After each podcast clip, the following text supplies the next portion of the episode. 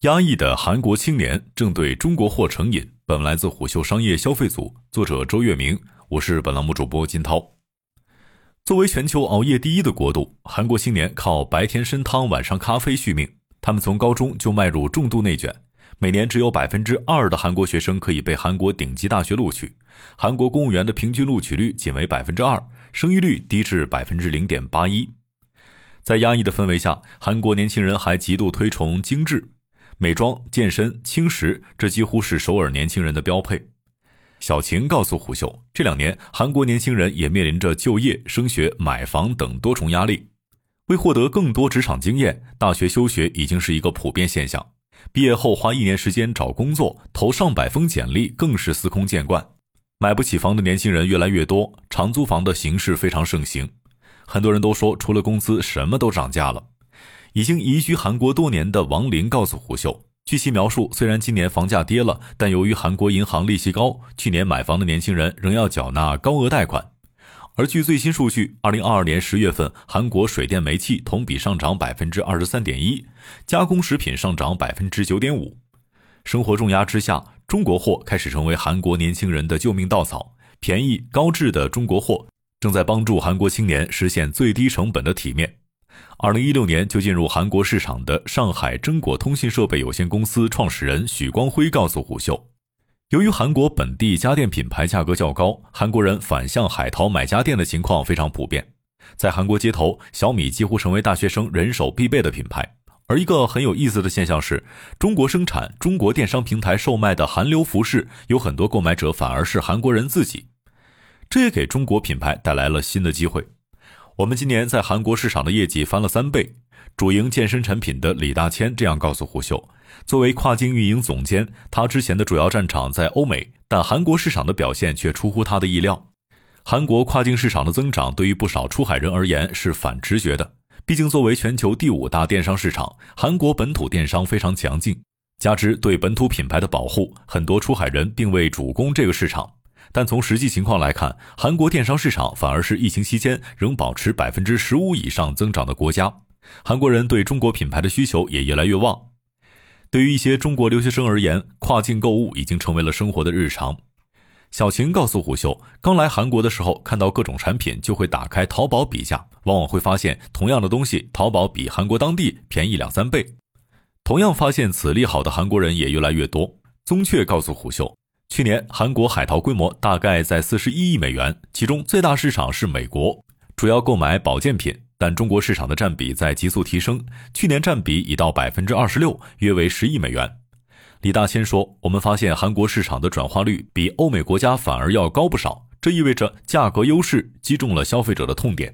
近几年来，韩国政府对于海淘行为正在出台各种鼓励政策。”据许光辉告诉虎嗅，他们出售的家电产品大多数在一百五十美元以下，因为据韩国规定，海淘一百五十美元以下的产品无需交税。此外，韩国跨境购买的电器类产品不需要 KC 认证，在欧美市场，各种认证就要花几个月的时间，成本大大增加。但时间拉回到几年前，彼时的韩国市场对中国品牌并不太开放，韩国最大的电商平台 Coupang 之前并不让中国品牌进入。二零一八年之后才面向中国招商，李大千告诉虎嗅，但尽管可以入驻，中国品牌与本土品牌仍不在一个流量池当中。据李大千描述，在酷胖平台，每一个商品之下会有一个小火箭的标志，代表着品牌所在的国家。消费者在搜索同一件产品时，韩国品牌得到的曝光会更多。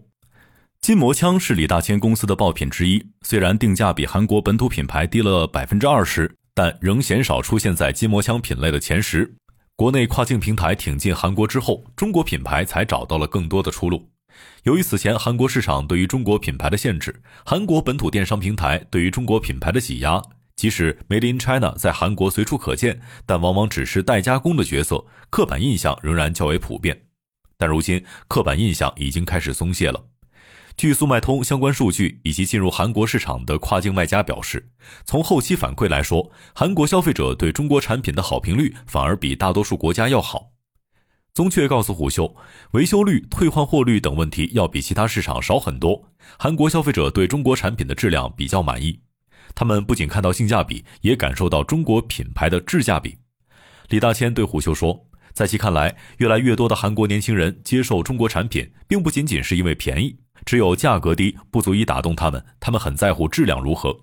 对于进入到韩国市场的跨境卖家而言，链路相似是不少人最深刻的感受。相较于欧美、拉美等市场，韩国市场在文化属性与生活习惯上与中国市场更为接近，这给选品环节增加了一定的便利性。许光辉告诉虎嗅，在小家电使用上，韩国人基本与中国差不多，很多产品只需配一个韩国通用插头即可，无需再和欧美市场一样额外定制各种配件。宗雀也给虎嗅分享了几个细节，比如服装方面。韩国的服装风格与尺码与国内的江浙沪相似，不用像经营欧美市场一样持不同的设计思路。习惯的相似，节省产品开发成本之外，地理位置更近，也节省了物流费用和时间。据宗雀称，两公斤的产品如果发往欧美需要一百元左右，但发到韩国只要二十元。速卖通等跨境平台也加码了威海仓，从威海到韩国的物流时间甚至可以缩短三至五天。不过，尽管相似度比欧美市场高很多。做跨境市场，本土化意识仍然必不可少。在韩国市场，更要注重差异化细节，才能够更具优势。许光辉告诉虎嗅，在小家电领域，韩国人更习惯配备遥控器，而中国则偏好提前定时。此外，韩国的智能家居市场发展慢于国内，许多细分品类、细分场景还没有出现。目前，韩国不少家庭仍停留在机械式的普通产品。比如风扇还是传统的落地扇，这也令中国的智能家居产品机会较大，有很多都成为当地的爆品。深入了解当地生活习惯和文化基因，不仅可以优化产品的细节，也有助于品类的选择。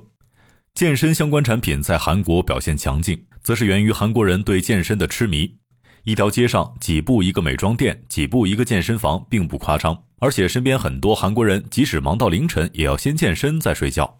小晴说，在她眼里，韩国人对健身甚至表现得有些疯狂。韩国年轻人的容貌焦虑、身材焦虑比中国更严重。王林告诉胡秀，他初来韩国的时候，对每天要提前一小时早起、精细化妆的生活方式很不习惯。若对身材管理、容貌管理、家务管理不好，甚至会被上升到家教不好的程度。除健身这一品类强劲之外，户外运动类也是跨境领域的 top 类目。一直以来，韩国都是高尔夫产品的消费大国。据数据显示，韩国人口只有五千多万，但高尔夫的注册在案人员已经超过五百万。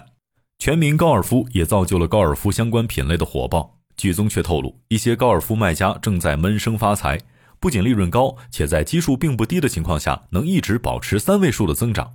总的来说，与所有出海领域一样，若想挖掘到更为精准的市场机会，就要不断的深入理解这个国家。